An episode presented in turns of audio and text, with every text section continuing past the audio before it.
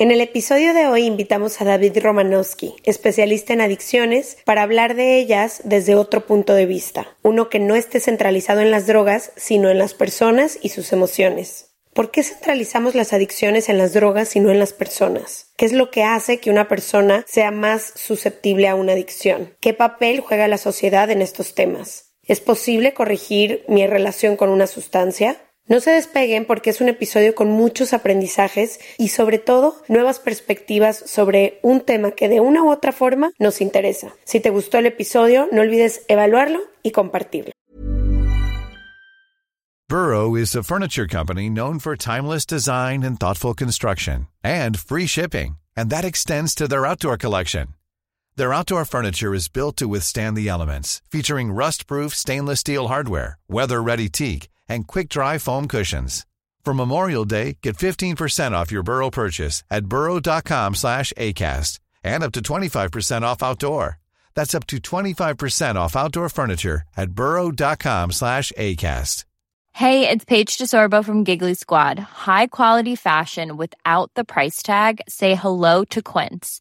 I'm snagging high-end essentials like cozy cashmere sweaters, sleek leather jackets, fine jewelry, and so much more. With Quince being 50 to 80% less than similar brands. And they partner with factories that prioritize safe, ethical, and responsible manufacturing. I love that. Luxury quality within reach. Go to quince.com slash style to get free shipping and 365-day returns on your next order.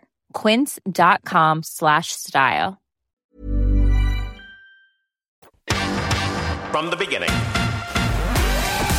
Se regalan dudas nace de la infinita necesidad de cuestionarnos todo. Todo. Todo lo que está a nuestro alrededor. ¿Por qué creemos lo que creemos? ¿Qué alternativas hay? ¿De dónde venimos y hacia dónde vamos? ¿Cómo tomar decisiones más informadas? Coexistir para vivir más intensamente sin dejar de crecer. Hemos tenido tantas dudas durante tanto tiempo que te las queremos regalar. Soy Leti Sagún Y yo, Ashley Franje. y en este espacio invitamos a Expertos, amigos, profesores, gente que queremos y que admiramos, que sabe y no sabe tanto. de todo eso que tendríamos que estar hablando.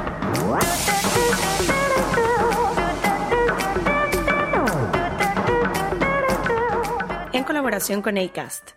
Les damos la bienvenida a otro episodio de Se Regalan Dudas. Quienes conocen este proyecto saben que lo que hacemos es traer temas a la mesa de los que no se habla lo suficiente y que son necesarios porque creemos firmemente que la única manera de retomar un poco nuestro propio poder y de tomar decisiones y de estar más conscientes en nuestra vida es tener más información de lo que está pasando a nuestro alrededor. Y sé que no importa la edad de la persona que nos escuche, porque nos escuchan desde 13, 14 años, que va a ser muy importante que tengan esta información, hasta adolescentes, eh, personas en sus 20 y en sus 30, o quizás sé que también nos escuchan muchas madres y padres que probablemente van a atravesar por todo este tema de sustancias, adicciones, alcohol, qué tanto es tantito, por qué una persona tiene más tendencia a quizá hacerse adicta o no, qué tanto hay que permitirse a uno mismo, a una misma, a nuestros hijos e hijas, todas esas cosas que cruzan nuestra cabeza y más justamente por algo. Ahorita está la nueva temporada de Euphoria. Sé que está muy ¿Tú estás traumada o no? yo estoy traumada,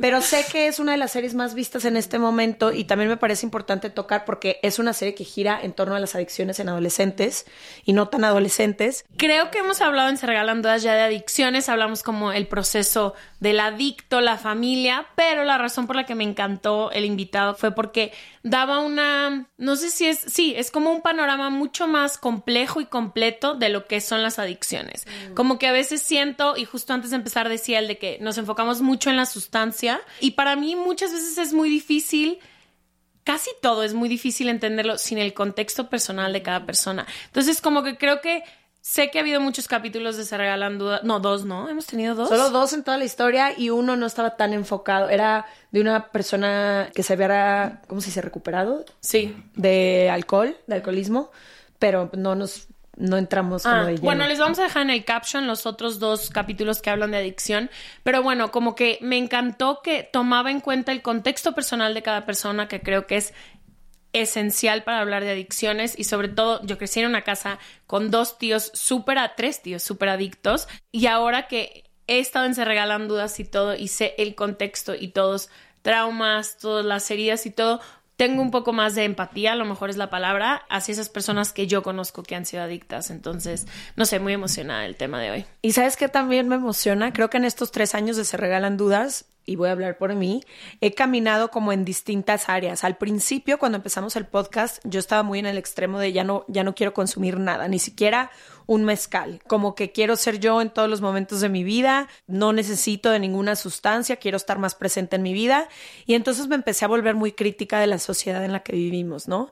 Y justo en el primer episodio que hablamos de esto, yo era como ¿Por qué siempre se celebra todo lo que tiene que ver con alcohol? Social y culturalmente nos estamos empujando a todo el colectivo y la persona rara ahora se convirtió en la que dice, no gracias, no quiero hoy una copa de vino. Y luego como que me volví un poquito más relajada y ahorita he estado al revés, como hasta qué punto no necesito escapar de mí y puedo probar tal o cual cosa o hasta qué punto. Entonces como que este episodio personalmente me emociona mucho, quizá como para hacer las paces y encontrar un balance dentro de mi persona de lo que sí me gustaría hacer y lo que se siente bien para mí, para mi cuerpo y para mi persona y lo que no. Entonces le damos la bienvenida a David Romanowski, él es psicoterapeuta especialista en adicciones y también es profesor de este mismo tema. Bienvenido a Se Regalan Bienvenido. Gracias, pues muchas gracias por la invitación al programa, al podcast de Se Regalan Dudas y será un placer compartir este conocimiento y estas nuevas narrativas con ustedes. Shout out a Dani que me lo recomendó. gracias Dani. No te conozco, pero gracias. Vas.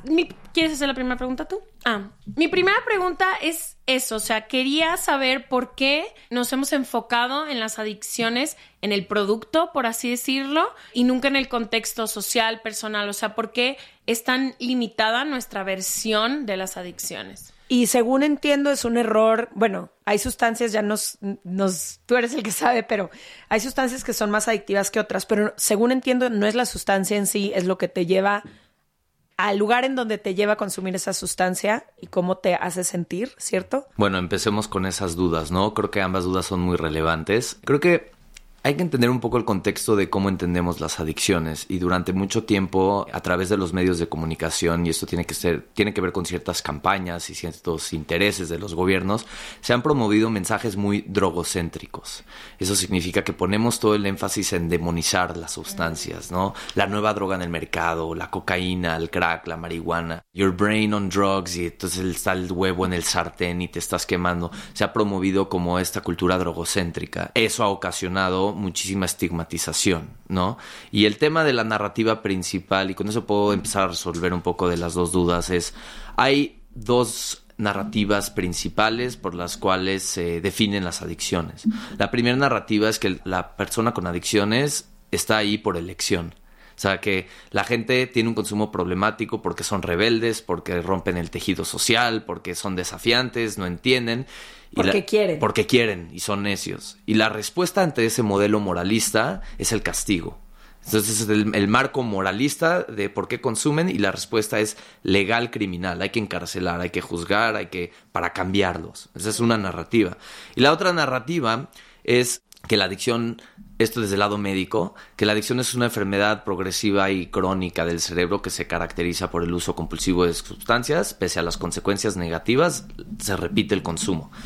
Que tiene algo de verdad, pero no alcanza a entenderse la dimensión completa de lo que es una conducta adictiva. Y creo que hoy podemos platicar un poco de eso, ¿no? Pero el rollo principal aquí con sus dudas es que tenemos una cultura demasiado drogocéntrica y entonces como bien mencionan, se centra demasiada atención en la sustancia per se, pero no en todos los fenómenos psicosociales alrededor de eso. Es decir, el caldo de cultivo, los factores de riesgo que promueven el uso problemático de una sustancia u ojo, o una conducta problemática de proceso que no tiene que ver con la sustancia. Y eso podemos hablar después, ¿no? Los videojuegos, las compras, etc. Entonces, nada más como una introducción, lo que quisiera decirles es, la adicción nunca se define por la sustancia ni por la conducta. La adicción se define por mi relación con ellas. Porque la mayoría de la gente, y ya no me voy a adelantar más, que prueba sustancias, y ojo, con esto no quiero promover un mensaje de vayan a consumir todos a la calle y al bar, pero la mayoría de la gente que prueba sustancias legales o ilegales no tiene un consumo problemático. Entonces, la pregunta correcta aquí es, ¿quién es susceptible al consumo problemático? Y ahí cambiamos el foco de la cultura drogocéntrica a lo que bien mencionan, el contexto que promueve un uso problemático. ¿Sí soy claro? Entonces Sí, por ahí adentraría yo esta discusión. ¿Y cuál es el contexto? Ok, Sí, el contexto. Justo, ¿cuáles son estos fenómenos psicosociales de O sea, los ¿cuál que es, me encantó lo que dijiste del caldo. O sea, ¿cuál es el caldo que promueve o que incita a esto? No, y creo que es la pregunta del millón, ¿no? ¿Por qué vas con un grupo de amigas o con un grupo de amigos? Seis personas prueban exactamente lo mismo y hay una que 15 años después sigue ahí atorada y los demás siguieron con su vida como si no pasara nada. Y aquí puedo responder, responder dos dudas en una, ¿no? Pero la primera sería, hay que entender, para entender una adicción hay que entender cuáles son los factores de riesgo principales en la persona. Y son múltiples. Yo como clínico experto en la materia y como docente les puedo decir que nuevamente la mayoría de las personas que prueban sustancias o consumen no tienen un uso problemático. Entonces la pregunta es, ¿quién sí? ¿Dónde están las susceptibilidades? Y ahí es donde entran varias cosas. Uno, predisposición genética. O sea, sabemos que sí hay ciertos genes ligados a que la persona tenga esta tendencia a consumo problemático por la manera que metaboliza las sustancias, porque desarrolla tolerancia a la sustancia más rápido. Hay un componente genético, pero es muy reduccionista decir que, ah, entonces, una cosa es predeterminación genética, perdón, pre- predisposición y otra cosa es predeterminación. Entonces, no es solo la genética, hay que entender otros factores de riesgo adicionales y ahí es donde vienen, entre muchos otros, violencia comunitaria, por ejemplo. Trauma infantil. La mayoría de mis pacientes con adicciones en etapa adulta tuvieron traumas en la infancia. Condiciones de patologías de salud mental. Gente con depresión, ansiedad generalizada, déficit de atención, estrés postraumático. ¿Por qué? Porque en esencia, desde ese punto de vista médico, la adicción también es una automedicación. Yo estoy muy deprimido, me automedico con el alcohol. Yo estoy demasiado ansioso, no puedo dormir, me automedico con la marihuana. Entonces, esas susceptibilidades de salud mental son importantes porque la mayoría de mis pacientes tienen, además de la conducta adictiva o el consumo, hay una underlying o, o subyacente condición de salud mental que son las patologías de salud mental, depresión, ansiedad, déficit de atención, etcétera. Aunado a esto, también tiene que ver otros factores de riesgo como iniciar el consumo de sustancias demasiado temprano. La prevención no siempre tiene que ver con eliminar o erradicar. Si yo tengo un adolescente que en vez de consumir marihuana a los 12 años por primera vez, la consume a los 18, 19, su probabilidad de desarrollar una adicción disminuye drásticamente. ¿Por qué? Porque mientras más joven es el cerebro, hay mayor neuroplasticidad y significa que así como el chavito de 11 años, si le enseñas francés, va a aprender más rápido que si tiene 19, lo mismo con las sustancias, se va a enganchar más rápido porque su cerebro tiene mayor neuroplasticidad, es más esponja si lo ponemos en términos coloquiales. Entonces, hay que entender estos factores de riesgo, violencia familiar, violencia comunitaria, patologías de salud mental, trauma infantil, y todos van correlacionados en este Sí, es como engranaje, un engranaje círculo, ¿no? que desde ahí ya detona el uso problemático. Pero se dan cuenta cómo la droga solo puede ser un muy pequeño síntoma de todo lo que hay abajo, y esto lo que hay abajo son estas condiciones que estoy mencionando. Sí, porque es si como la puntita del iceberg. Ujú, Porque si quitas la droga del cuadrado o la adicción, sigue habiendo este problema en esta persona de trauma, de depresión, ansiedad. Y sería otra cosa, ¿no? Sí. Si no, no sé, si no es la cocaína o lo que sea, sería otra cosa para, Para mitigar. para mitigar. Correcto. Y ahí es donde podemos hablar del desplazamiento del síntoma, pero no me voy a meter todavía, pero algo que mencionan bien importante es dejar la sustancia no significa que hay una recuperación holística de la persona. Y ojo, no me quiero adelantar. Hay pacientes míos que, porque hay, había una narrativa muy hegemónica de progresiva, crónica y mortal del cerebro, la condición de las adicciones. Pero ya hay nuevas tendencias en donde notamos que si una persona consigue un empleo, se reingresa en la comunidad, tiene un sentido de vida, a veces pasa de un consumo problemático a un consumo moderado de la sustancia. ¿Por qué? Porque se están cubriendo otras áreas de vida que enriquecen a la persona. Entonces empezamos a desafiar estas miradas tan binarias de, de qué es la De recuperación. todo, y qué nada es- prohibido, no prohibido. Wow. Exacto. Creo que a mí y a Leti nos tocó una etapa donde creo que no vimos nada de drogas hasta los... Yo nunca había visto drogas en mi vida hasta los 22 años que llegué a vivir a Nueva York.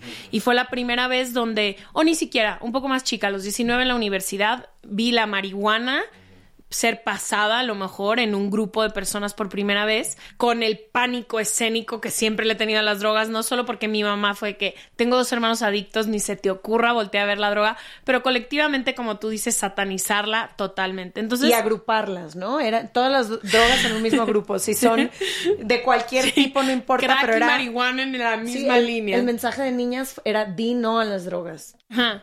Y quería hablar de eso, o sea, como que se hablaba mucho de si empiezas con la marihuana, terminas en la heroína, destrozando tu vida, vendiendo tu casa y todo. Entonces, quería hablar de eso, como qué tanto sirve como prevención la abstinencia completa, qué tanto es mito y realidad eso de un poco lo que decía Leti, de que qué tanto es tantito y también ahora ya sé que quienes consumen marihuana o el consumo de la marihuana no es igual que el consumo del crack, ¿no? O sea, por ejemplo, yo nunca he visto crack al sol de hoy todavía. Entonces, quiero hablar como de la pirámide de las drogas y cuando consumes una y ese pánico que teníamos de mañana voy a tratar crack y no voy a poder parar. Mm, Sí, son buenas preguntas, pero hay que desafiar ciertos mitos. Para empezar, el primer mito a desafiar, no hay drogas de entrada. Existen drogas. Ese es un mito que está más que comprobado, porque de hecho, la mayoría cuando dicen la marihuana es una droga de enganche o de entrada Así para que es la las puerta demás, la puerta. No, eh, pero ¿por qué no es el cigarro y el alcohol, que son drogas legales? La mayoría de la gente prueba esas drogas antes de probar la marihuana. Y antes de los 15. El otro mito a desafiar aquí es la- que el cigarro, el tabaco y el alcohol, como son drogas legales, son menos peligrosas. Pero si vemos eh, el gasto económico de los gobiernos, los, los daños a la salud, las consecuencias de, de- de accidentes automovilísticos, violencia intrafamiliar, el alcohol es más peligroso que la marihuana en muchos temas. No estoy diciendo que la marihuana no tiene sus riesgos, todas las drogas tienen sus riesgos, pero habría que ver nuevamente, ¿para qué la está utilizando la persona? ¿Cuál es la función de la sustancia? Y en ese sentido hay que entender también si hay ciertas drogas que son más adictivas que otras por sus propiedades. Por ejemplo, el crack, la nicotina, de hecho, es, es la más adictiva, en potencial adictivo por sus propiedades y por cómo funciona en el organismo. Entonces, eso de que unas son mucho más peligrosas que otras no lo es así.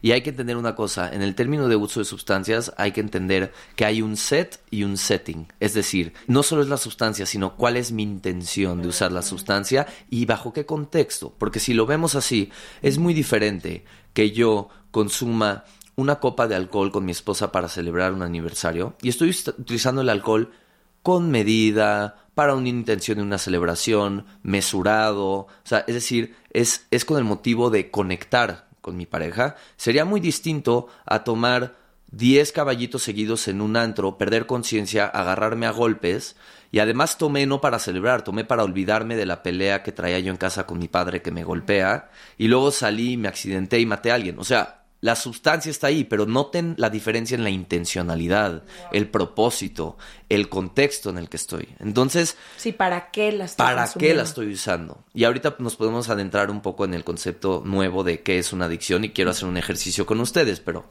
ese, ese será sorpresa. Ustedes me dicen. La apunto. Apúntalo para que no se nos olvide. Yo con esto que, que preguntó Ash, quisiera que agregáramos una segunda parte que es, me imagino todas las personas que han luchado una batalla por recuperarse de ciertas adicciones. Y luego también me imagino todas las personas que crecimos como en esta, como tú dices, en este sistema binario de prohibido absolutamente todo.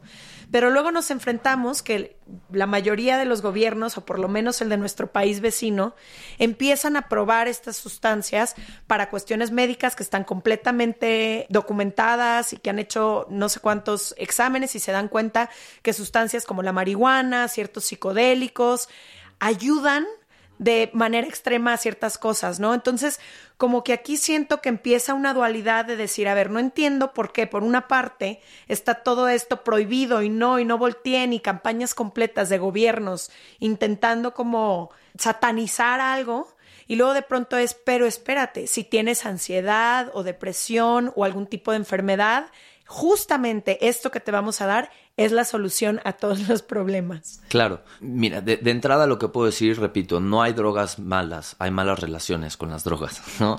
Ahora, en el sentido técnico de la marihuana, aún no hay estudios claros, evidenciados para, el, para tratar, por ejemplo, condiciones de salud mental como la depresión o la ansiedad, etcétera. Lo que sí hay es que la marihuana tiene propiedades muy efectivas para otro tipo de condiciones, ¿no? Y eso tiene que ver Epilepsia. epilepsia, gente con dolor crónico, glaucoma. Es necesario ese tratamiento, pero otra vez, es una marihuana supervisada, es una marihuana procesada, es una marihuana regulada.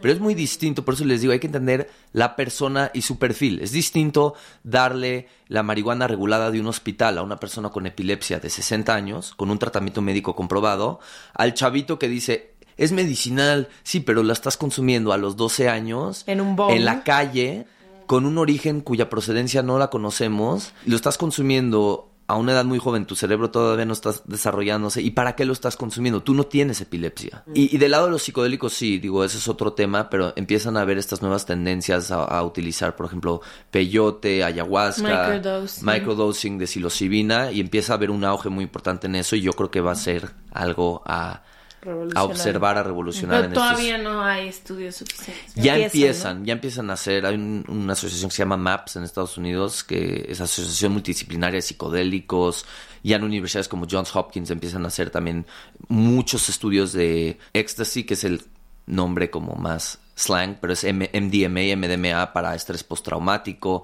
Entonces empiezan a ver estas cuestiones muy revolucionarias y por eso les digo, no hay malas sustancias, hay que entender la relación y el uso de estas. Antes de que pasemos a eso, a lo de qué es una adicción y demás, quiero preguntarte, yo que vivo en Estados Unidos, sé que hay una epidemia enorme de adicción al opio, ¿no? A los opios y a los que son como calmantes para el dolor y así. Quisiera hablar de eso en específico. Estas son drogas que las receta un médico, ¿no? O sea, es una medicina que llega un médico y te operan, no sé, de la pierna y te dicen, esto es lo que te tienes que tomar. O sea, en un contexto, si estás diciendo que cada caso se tiene que ver personalmente, no podrían, no deberían de estar medicando esto como, bueno, a todos los que les operan la Como si fuera pierna, Tylenol.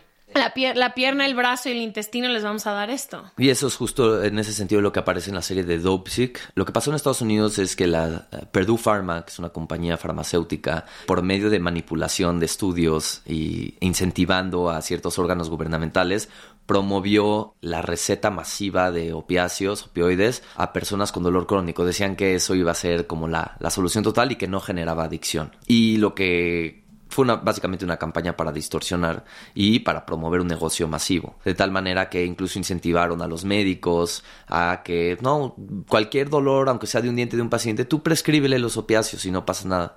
Y lo que empezaron a ver con el tiempo es que eso de que no era adictivo no era real. Cada vez necesitaban más, Más cantidad dosis. de dosis para o satisfacer la cuestión de redu- reducir el dolor, pero con un- una cuestión de abstinencia muy importante, es decir, no, lo- no los podían dejar. Ahora, ojo, muy importante esto, no se puede quedar nada más en la narrativa de que, bueno, es, los opioides son adictivos, ¿cómo puede ser que recetaron y entonces ahora tienes a toda una población enganchada en eso?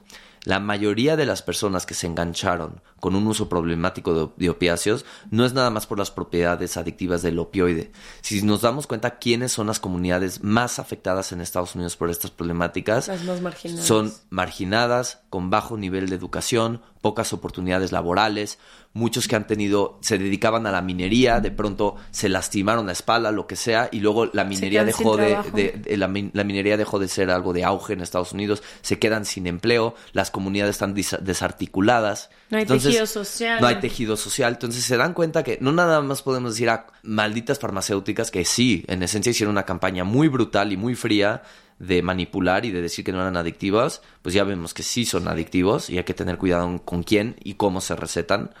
Aunque también, nuevamente, estos opiáceos para gente con dolor crónico, de cáncer, etcétera, son necesarios. Entonces tampoco se trata de vamos a quitar todos los opiáceos del mercado. No, por eso les digo que hay que ver las otras susceptibilidades, no solamente las médicas, sino también entender que la mayoría, Claro. repito, que tienen estos consumos masivos y problemáticos son regiones como West Virginia, Ohio, eh, el Midwest el Midwest, que no tienen estas oportunidades y esta capacidad por el tema económico y de políticas sociales, etcétera, de generar núcleos sólidos. Y entonces ahí es donde la sustancia pues viene como que a suplir todo este dolor que tiene que ver con sentirte desconectado.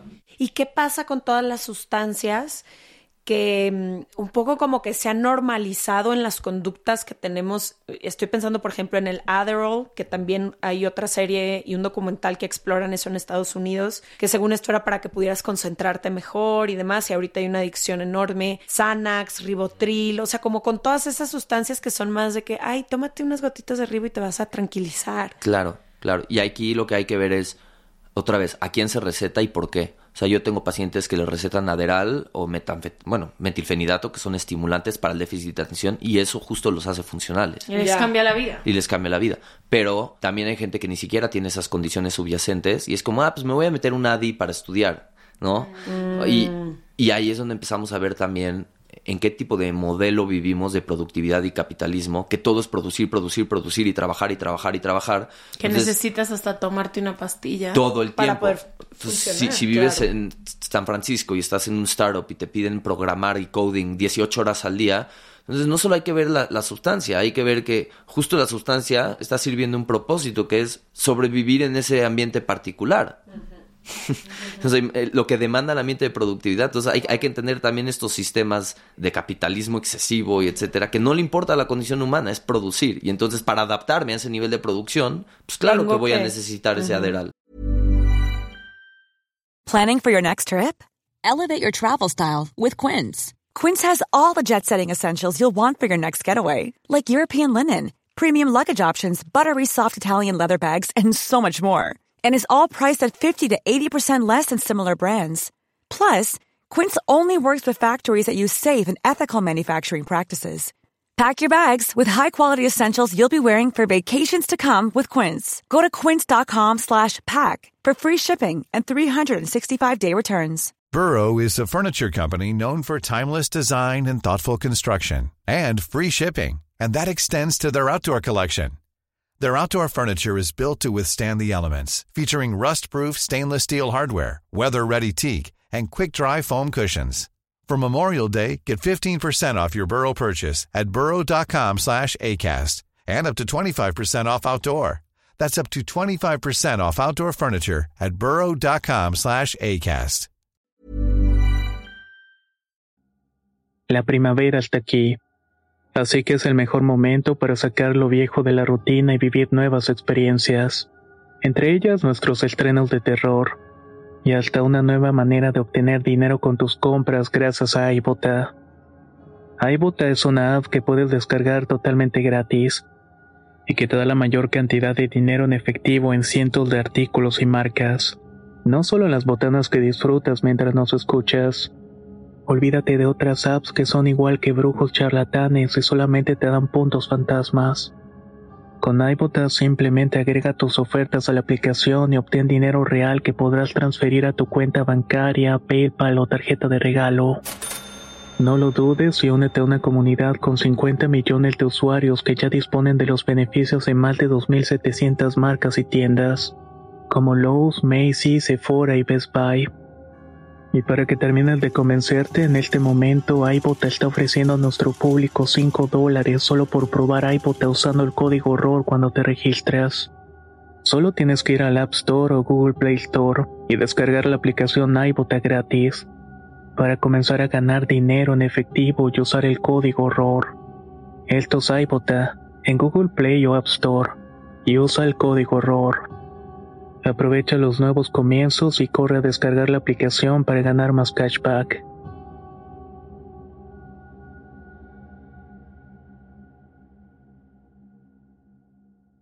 Y qué cabrón que dices eso, porque entonces, o sea, tipo, específicamente con el Adderall, fue muy famoso en la época que yo estaba en la universidad. Creo que todo el mundo se lo metía en finales y demás, y yo siempre con mucho respeto. Pero qué cañón, porque quienes sí lo necesitan, ahora totalmente recetados después de estudios, son totalmente apuntados a lo mejor de que este güey o de que cómo le vas a dar a tu hijo de 17 años Adderall y apuntas completamente por un uso completamente erróneo que tiene la otra parte del salón y los dos niños que sí lo necesitan también están en un mismo grupo. Sí, y ahí es- entra otro tema bien relevante que mencionan Ashley, que es en Estados Unidos se ha vuelto mucho la cultura del quick fix. Es decir, el niño, el adolescente se está portando mal, denle el, el chocho. ¿Dónde están los padres de familia? tiene ambiente de soporte o no. Los dos padres están trabajando a veces, entonces no están en casa. Entonces, si está portando mal en la escuela y está desafiante, en vez de entender por qué está desafiante, por qué esta baja autorregulación emocional, no, denle un chocho para tranquilizarlo. Y hoy tenemos en Estados Unidos a 3 millones de niños medicados con antipsicóticos, no porque están psicóticos, o con Aderal, no porque tienen TDA, sino porque No dónde están las figuras de crianza para autorregular, porque en esencia también la adicción es mucho una falta de autorregulación emocional. ¿Dónde están las figuras que permiten la regulación emocional? Y cómo, a ver, háblame de esa regulación emocional. Ok, la adicción viene a suplir, o la sustancia, sea la conducta o la sustancia, viene a suplir una falta de autorregulación emocional. De fondo, eh, es donde entra la parte terapéutica, ¿qué hay debajo de la adicción? Resentimiento, enojo no hablado, tristeza, eh, duelos, y por eso es que la adicción es como el- la búsqueda de anestesiar. Por eso una frase que me gusta de la terapia, a terapia no vienen mis pacientes a sentirse mejor, vienen a ser mejor al sentir. Wow, qué bonito. Profundo, ¿no? Vamos a fumarnos un churro para hablar de esto. Exacto. Pero, pero ese es el rollo, ¿no? Y, y aquí es donde, si me lo permiten, creo que sería una puerta para hablar del, del ejercicio que tenemos. Estoy lista. Yo les recomiendo que sigan mucho a mi mentor que se llama Gabor Mate. Y Gabor Mate lo que dice es que la adicción no es una persona. La adicción es una experiencia. Entonces separemos a, a- dejemos adicto. esas palabras de el adicto, porque eso estigmatiza. Es como ellos contra nosotros. El adicto es distinto a mí. Entonces hagamos un ejercicio, si les parece. Ok. Estamos listas. Yo defino, bajo las palabras de Gabor Mate, lo cito a la adicción como cualquier conducta o sustancia que produce alivio a corto plazo, consecuencias negativas a largo plazo y pese a las consecuencias negativas a largo plazo, repito la conducta o el consumo de sustancias. Puede ser el craving o el deseo por consumir, alivio a corto plazo, múltiples consecuencias negativas a largo plazo y pese a las consecuencias negativas, repito, la conducta o la sustancia. Entonces, con base en esta definición, y no me digan qué conducta o qué sustancia era, díganme si ustedes se identifican con esa experiencia. Sí. Sí. Ok.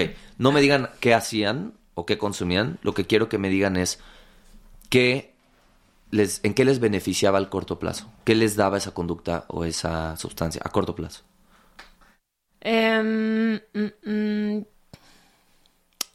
calmaba como, o calma como el deseo de conexión. Ok. O sea, como el no sentirme conectada. Ok. Entonces no te sentías conectada y te calmaba.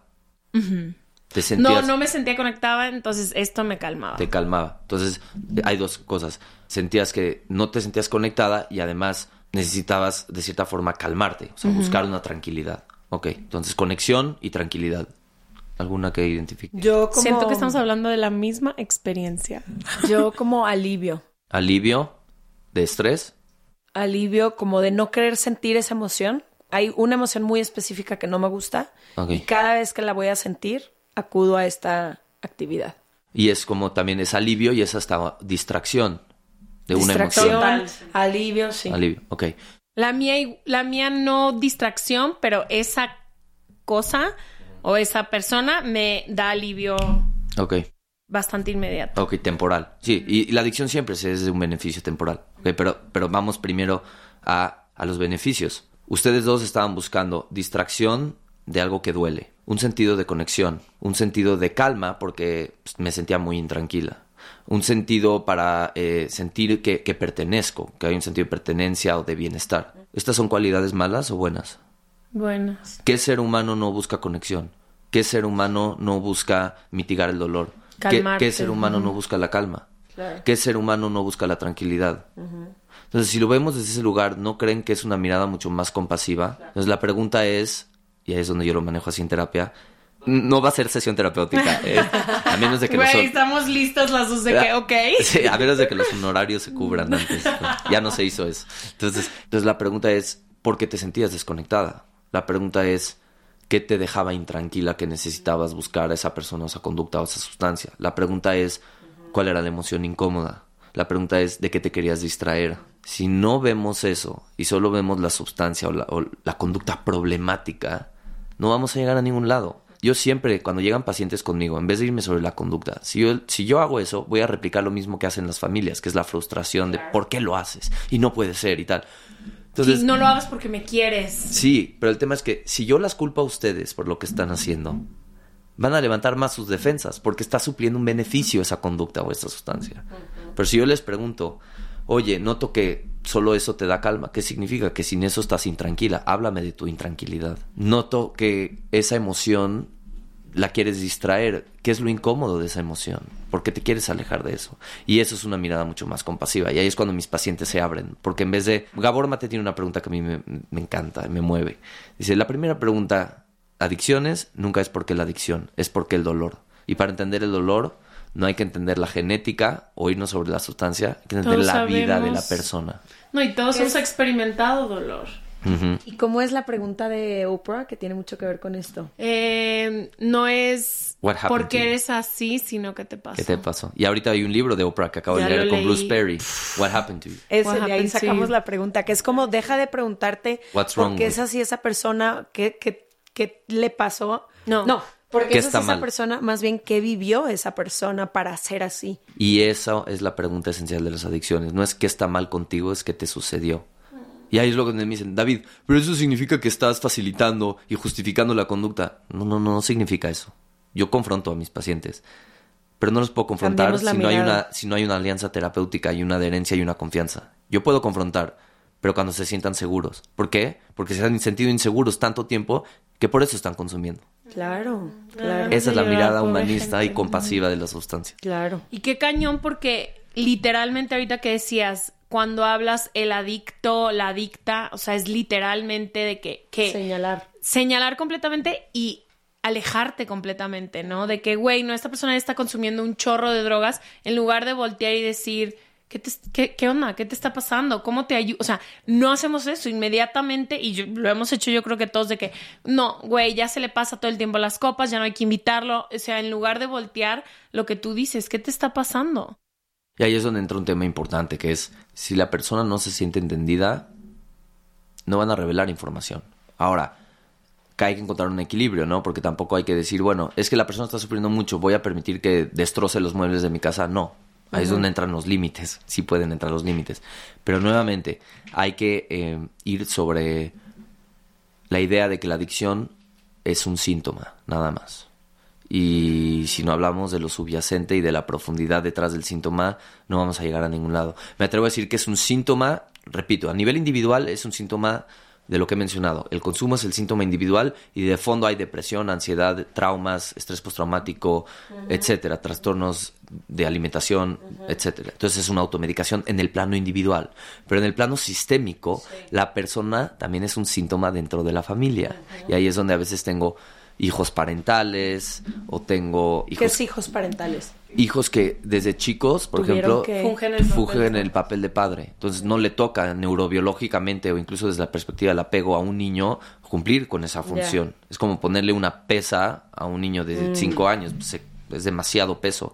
Entonces hay hijos parentales, hay hijos que están siendo tan violentados que su única salida es la sustancia, modelos muy rígidos de crianza, o a veces modelos muy negligentes, los padres nunca están. Entonces la sustancia está, está dando un beneficio a corto plazo, o la protección, o el sentir que me defiendo, o disociar, sentir que no estoy en el presente porque el presente es muy doloroso. Entonces hay que entender la adicción como un síntoma individual, de lo más profundo, pero también la persona que está con una adicción es un síntoma dentro de toda la dinámica sistémica, familiar, y comunitaria.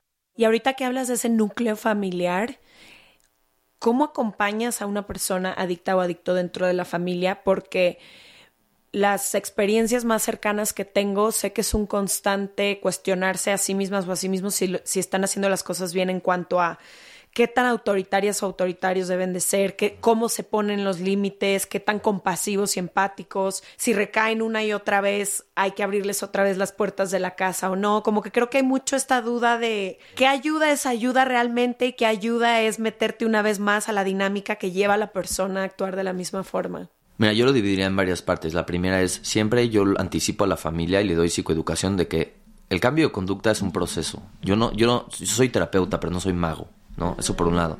Ahora, también se requiere en la mayoría de los casos, sesiones de terapia familiar. ¿En qué sentido? Pongo un ejemplo que te puede resolver esta duda. Y esta paciente acaba de fallecer por otra condición, desafortunadamente, pero de pronto me daba cuenta que llega la familia conmigo y me dicen, es que es una señora de cincuenta y tantos años está consumiendo alcohol y, pierde el equilibrio y se cae y nos hace pasar muchas vergüenzas. Ese es el discurso de la familia. Empiezo a rascar un poco la historia y ella es la que siempre le presta el dinero a los hermanos, le paga las inscripciones del deportivo, cada vez que se atora la familia con algún pendiente siempre le encargan a ella todo. Y ahí es donde son lo que yo llamo ganancias secundarias. Es decir, el discurso de la familia inicial es la culpa es de ella porque está consumiendo. Pero en el fondo hay ganancias secundarias que no están habladas, pero están ahí, que es ella siempre le resuelve todos los problemas económicos a las hermanas. Entonces de repente lo que pasa es cuando empieza a mejorar mi paciente porque empieza a poner límites, es decir, oye, yo no siempre tengo que darte dinero, resuelve tú tus cosas. La familia lo que quiere es, no, ah, ya no nos gusta, ¿ves? Porque lo que sí queremos es, queremos seguir recibiendo el dinero, pero que deje de consumir. Ah, jajaja. No está tan fácil, ¿no? Más bien se enojan, incluso cuando dejan de consumir se enojan, pero lo que no entienden es, Deja de consumir porque ya está poniendo límites. Deja de consumir porque ya no está tolerando que la violentes. Deja de, y ahí es donde vienen los patrones de los otros miembros de la familia que tienen que cambiar. Porque si son demasiado rígidos, van a regresar al paciente otra vez a ser síntoma. Que nos siga dando todo el dinero. Pues no, no es justo la persona por eso está consumiendo alcohol, porque está cargando demasiado. Perdón que te interrumpa, pero cuando no es una tía, cuando es más, por ejemplo, un hijo o una hija, un hermano, una hermana, que están dentro de esta dinámica familiar o tus propios padres. Bueno, de todas maneras hay que entender que algo está buscando aliviar. Dentro de la dinámica algo está existiendo que la persona está buscando la fuga. Ahora, pueden ser múltiples razones. Aunque ya sea un papá, probablemente sigue cargando con traumas de la infancia probablemente. O simplemente en el caso de un hijo adolescente hay alguna condición de salud mental y por eso se está automedicando. Pero repito, eh, siempre hay una cuestión sistémica alrededor de eso. Entonces necesitamos también flexibilidad de la familia en cambiar ciertos patrones para que el síntoma deje de ser síntoma y se equilibre el, el sistema, por decirlo así. Entonces no tengo una respuesta como estandarizada para tu cada pregunta. historia es distinta. Sí, pero lo que sí digo es eh, hay detrás de la adicción muchas veces violencia familiar, humillación, a veces abuso sexual, no hablado, ¿no? Entonces la, chava que tuvo abuso sexual, pero a cambio de que no hable, recibe, o sea, como secretos familiares. Entonces es algo muy complejo. Complejo. Yo tengo una pregunta. Quiero que hablemos de todas esas adicciones que no son drogas, así sustancias. Entonces, ah, videojuegos, compras, o sea, como que creo que es muy difícil Ejercicio, poder. sexo, sí, o sea, como todas esas cosas que son todavía más normalizadas que a lo mejor el alcohol y el cigarro. Mira, yo creo que, bueno, yo parto de la base, al menos en mi paradigma, que me voy sobre lo mismo. Es ¿Qué función está supliendo? Hay una persona en mi gimnasio que, no importa qué día voy, está ahí antes de que me vaya y después y día y noche. Día y noche. Y yo voy al gimnasio, pero otra vez, la intencionalidad y mi contexto es ir para bajar el estrés, mejorar mi estado de ánimo, bajar mi depresión y ser más productivo en el día. Muy distinta mi relación, y voy una hora, muy distinta esta relación a la relación del que está al lado de mí, que va siete horas al día, porque es lo único que tiene que hacer, lo hace para olvidarse de sus problemas, probablemente no tiene mucha conexión con sus familiares. Entonces, tiene amigos, la conducta externa es el gimnasio, pero se dan cuenta que la función de la conducta en mi caso y en el de él o ella es muy diferente. Es distinta. Sí, yo no estoy obsesionado por ver mi cuerpo en el espejo todo el tiempo y si ya adelgacé y si no. hay un componente de obsesión también. Y en ese sentido, repito, independientemente si son las apuestas o los videojuegos o las pues, compras, me iría a qué le está dando esa conducta a esa persona, de qué la distrae y por eso hicimos el ejercicio, qué beneficio a corto plazo. Sí, igual con el con todo, estoy pensando el videojuego si es para escapar, el sexo, cuál es la intención con el que va, con la que vas a esa como que todo, todo es desde la intención, desde donde tendremos que analizar para qué hacemos ciertas cosas. Totalmente, totalmente de acuerdo. Entonces, creo que ampliamos con esto de las adicciones de ser de una sustancia a, una experiencia humana y que está supliendo una función y por eso la pregunta que por qué la, no es porque la adicción sino porque el dolor y sí en esencia yo creo que hasta hay un modelo económico que se satisface de nuestras conductas adictivas, que estemos comprando todo el tiempo, que estemos hay una sí, cosa la industria de la belleza, la industria de la moda. 100%. Hay una, hay una cosa que dice Gabor Mate, dice, cualquier sociedad que solo valore a los seres humanos por lo que consumen o producen, generará patologías. Claro. Entonces, no solo hay que entender el fenómeno individual y familiar o escolar, hay que entender también el fenómeno de- económico, político, Sí, hacia social. dónde nos empujan estas... Exacto. Y de- exacto. dentro de este contexto y como de tu definición de adicciones, por ejemplo, la gente workaholic es adicta al trabajo. Sí, sí, sí, sí. Y otra vez, no hay nada inherente del trabajo que sea malo. Es por, Pero para qué. si tu trabajo te da conexión, ahí 11 sentido de vida, estabilidad económica y beneficios y aprendizaje, date tu trabajo. Pero si tu trabajo es estar encerrado en la oficina todo el tiempo, abandonar tu cuidado físico, abandonar tu salud mental, no convivir con tu familia y que funge como una distracción para todos los problemas que traes con tu esposa o con tus padres o con lo que sea, ¿qué está pasando ahí? Es como, oye, tu vida solo es trabajar y si de pronto dejas de trabajar una hora y ya estás irritable y enojado, y ahí me preocupa. O sea, me preocupa cuando ya, si abandonas eso, aunque sea por un pequeño momento, porque ahí hablamos ya la, de las consecuencias sociales, emocionales, familiares. En el criterio, o en los criterios del DSM-5, que es el Manual Clínico de Adicciones, por eso no hablamos ya no de un lenguaje binario de o la persona es adicta o tiene una adicción o no tiene. Por ejemplo, hablamos de trastorno por uso de sustancias. Son 11 criterios. Si tienes de 2 a 3 criterios, tienes un trastorno por uso leve. Si tienes de 4 a 6 es moderado. Si tienes más de 6 es severo. Y no es lo mismo el tratamiento para una persona que está en el espectro leve, porque luego es sáquenlo de tu trabajo y sáquenlo de la escuela por as-". no, pero esos son factores protectores, no le quiten eso. Mm, No lo aíslen. No lo aíslen. No le quiten eso, porque luego es internenlo. Un paciente con consumo está chavo, internenlo. por- Espérame. Si lo quitamos de su familia a lo mejor o de su equipo de fútbol, me están quitando factores protectores, no corran. en, en los casos que sí ya son trastorno por uso severo o una adicción severa, ahí sí hay que internar porque las consecuencias son múltiples y negativas. Pero cuando hay un trastorno por uso severo de sustancia, piensen ustedes, cuando hablamos de factores de riesgo, ya cuántos factores de riesgo hay que la persona está en ese nivel de consumo. Ya. Sí, o sea, sacarlo, de hecho, es como un amortiguador, ¿no? Te da chance de que si está en una familia súper violenta, meterlo en una clínica te da el espacio de que él pudiera hacer o ella pudiera hacer algo. Sí, pero ojo, vamos a trabajar con la reinserción o no, porque ya lo sacaste del contexto y, ¿Y algún ahora? día qué Sí, va a regresar a lo va a regresar. Por eso hay que trabajar también Con la familia. la familia que rodea o el ambiente laboral que lo rodea. Porque, ok, ya lo sacaste el contexto, ¿no? Y con eso puedo mencionarles un ejemplo que me gusta mucho de Johan Ari, que es otro autor que escribió un libro increíble. Ahorita les digo el nombre, se llama, bueno, se llama Chasing the Scream. Y él habla mucho de, hay un video, tiene un TED Talk que habla que lo contrario de adicción no es sobriedad, lo contrario de adicción es conexión. O sea, si vemos un ejemplo, Que es lo mismo que dice Brené Brown también. si vemos un ejemplo de la guerra de Vietnam, creo que el 85% de los soldados en Vietnam tenían un consumo problemático de opiáceos. ¿Pero por qué? Experiencias de trauma, muerte. de- Regresaron y no pudieron... No, ahí va, ahí va. Mu- muerte de sus amigos. Están viviendo la guerra con altísimo estrés, lesiones musculares o de huesos. O sea, entonces, Poca claro. atención médica. Entonces, eh, claro que tiene un consumo problemático. El gobierno de Estados Unidos tenía mucho miedo. Van a regresar todos con adicción a los opiáceos que vamos a hacer. Resultó que cuando muchos de ellos que tenían un uso problemático, la mayoría de ellos cuando regresan a Estados Unidos ya no están en la guerra, están con sus familias, están tranquilos, en un ambiente de bajo estrés, desapareció el uso problemático de opiáceos en la mayoría de ellos.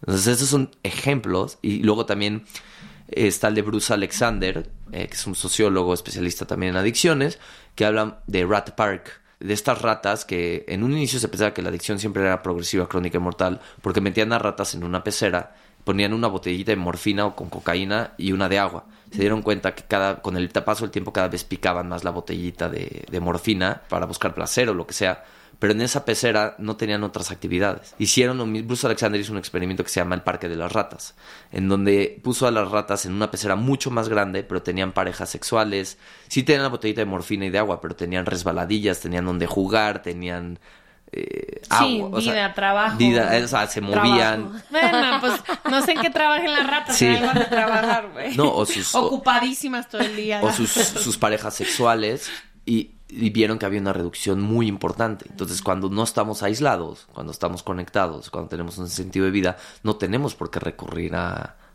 algo que mitigue. Entonces, ahí es donde está la perspectiva también sociológica de las elecciones. Entonces, se dan cuenta cómo está el plano psicológico, emocional, comunitario, sociológico, Sí, es político, más económico. complejo. No nos vayamos a reduccionismos. Sí, totalmente. Y reduce la experiencia humana completamente y el dolor humano y todo. O sea, el decir. Me encantó lo que le dijiste a Leti que no hay una respuesta concreta. Y sí, cierto. Como yo me conecto con unas cosas, es muy diferente a como Leti se conecta con otras cosas. A personas, a o sea, hasta dentro de mi propia casa, mis hermanos y yo tenemos diferentes traumas de la misma experiencia. Entonces, no podrían todos, no todos nos funciona lo mismo. No, y no todos respondemos al estrés de la misma manera, por eso cada historia es distinta y algo que me gusta mucho decirles a las familias o a mis alumnos, no hay respuestas sencillas para problemas complejos. Exacto. No, y ahorita que estamos hablando de esto, como que me vienen a la cabeza como, como tú dices, sí es la experiencia individual y sí es la experiencia del núcleo familiar, pero también es la experiencia colectiva y todo lo que hay alrededor, ¿no? Porque entonces, hace rato que hablaban, por ejemplo, de lo que se le medica a las niñas y a los niños, también tendríamos que hablar, por ejemplo, del sistema educativo. Claro. Yo me acuerdo como los cuatro o cinco miembros de mi familia, incluidas primas, primos, hermanas, hermanos, que querían en algún momento de la vida medicar porque tenían déficit de atención y no sé qué cosas, eran generalmente almas muy creativas que no encontraban su lugar en el sistema educativo de siéntate, cállate y aprende y memoriza. Claro, la búsqueda de la como hegemonización de, de un estudiante. Eso por un lado, en el sistema educativo tiene que ver y también tiene que ver otra cosa que es, por ejemplo, hay un interés por la cultura, repito, drogocéntrica, pero yo en Estados Unidos que trabajé con minorías, ¿por qué no hablamos? Luego, era increíble, eh, venían pacientes míos condicionados de su libertad por consumo de metanfetaminas y crack bajo el esquema de justicia legal y teniendo que cumplir pagando multas, son latinos que no son de la raza dominante en Estados Unidos. Ya vienen con traumas de la infancia de México o de países latinoamericanos con viven violencia. racismo. Viven racismo, xenofobia. viven clasismo, viven xenofobia. Y además manejan un tráiler 12 a 14 horas diarias. ¿Tú no consumirías metanfetaminas para poder sobrevivir y sobrellevar el día? Sí, Repito. veamos todo el de sistema. todo el sistema. Y Con la comunidad, eh, perdón, una cosa más, los, la comunidad afroamericanos. O sea, vives perseguido por la policía, sin la misma Con oportunidad de pánico empleo, estigmatizados. Con eh, miedo colectivo. con en- escasos sí, servicios médicos, más aislados de las ciudades. Entonces. Con menos paga, con menos acceso Sí. a salud. a mí me gusta mucho decir, no me acuerdo quién lo dijo, pero el Estado te traumatiza y luego te castiga por tus traumas. Exacto. Entonces, es, es- No, y luego todas las pruebas que hay de- eh, del encarcelamiento y cómo se vuelve todavía peor para las personas adictas.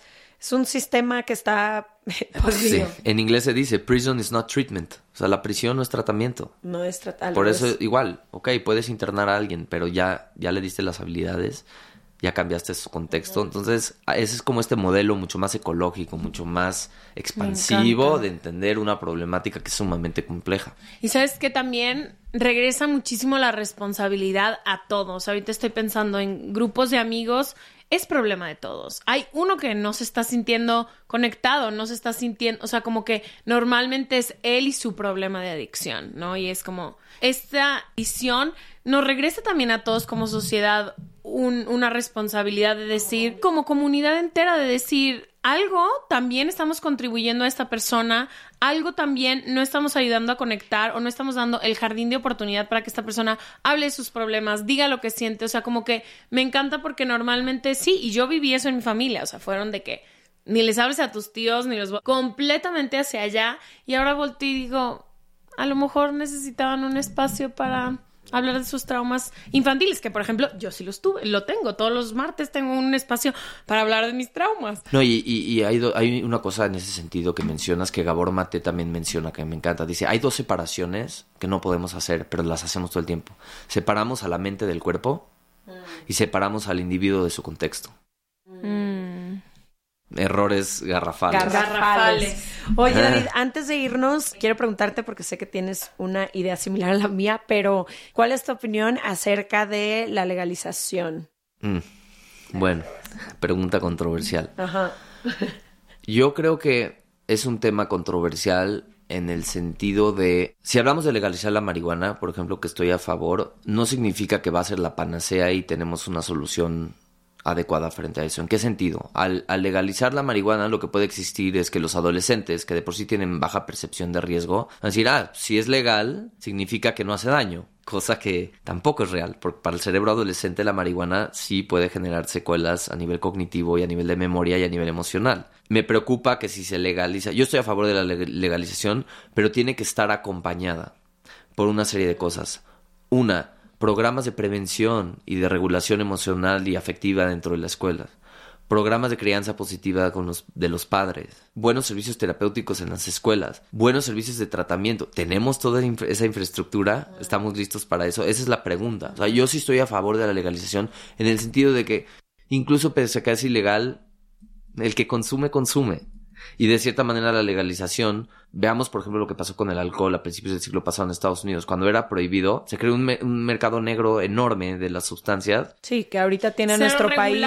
Cero regulado. ¿Quién sabe que te tomabas? Entonces, las secuelas que pueden haber a la salud. Además, el crimen organizado se fortalece. Entonces, en ese sentido, sí creo que hay beneficios de legalizar, hacerlo. No, y la guerra contra las drogas tiene a nuestro país literalmente en una guerra sanguinaria que no ha parado. Ha parado. Y que no ha llevado a, nada. No hay un beneficio. Entonces, algo tenemos que ser diferente. Yo creo que la legalización tiene beneficios desde el punto de vista de vamos a tener sustancias reguladas, vamos a tener generar impuestos, ¿no? Y ojalá que esos impuestos se transmitieran en programas de prevención. Sí hay riesgos, no digo que no es, no es una panacea la legalización, pero yo me iría a la pregunta a la inversa, que es al hacerlo ilegal, y hacer fomentar esta guerra contra las drogas, veamos los resultados que tenemos. ¿Cuál es el costo? O sea, la cantidad de como tú decías, si la nicotina es la sustancia más adictiva y el alcohol es la sustancia que más consecuencias sociales trae y demás, ¿por qué el simple hecho de que esos sean legales y te los vendan en la tienda de la esquina de tu casa? Entonces sí es aceptado que los consumamos. Y ahí es donde está la incongruencia, porque nada de esto está basado en evidencia científica, está basado en algo arbitrario, moralista y arbitrario, porque el alcohol y, la nicotina no son menos riesgosas, incluso son más riesgosas que muchas otras sustancias. Repito, estoy a favor de la legalización, más aún así creo que necesitamos tener algo que acompañe este engranaje, no nada más. Ya legalizamos, esa es la solución, no, esa no, es, no es una panacea. Ay, wow. Muchísimas gracias por haber venido. Me encantó tenerte. Dejamos toda la info de David en serregalandudas.com diagonal. Suscríbete, de quién habló, todos los libros que va a recomendar y demás, y dónde lo pueden seguir en las redes sociales. Gracias. Gracias. Gracias.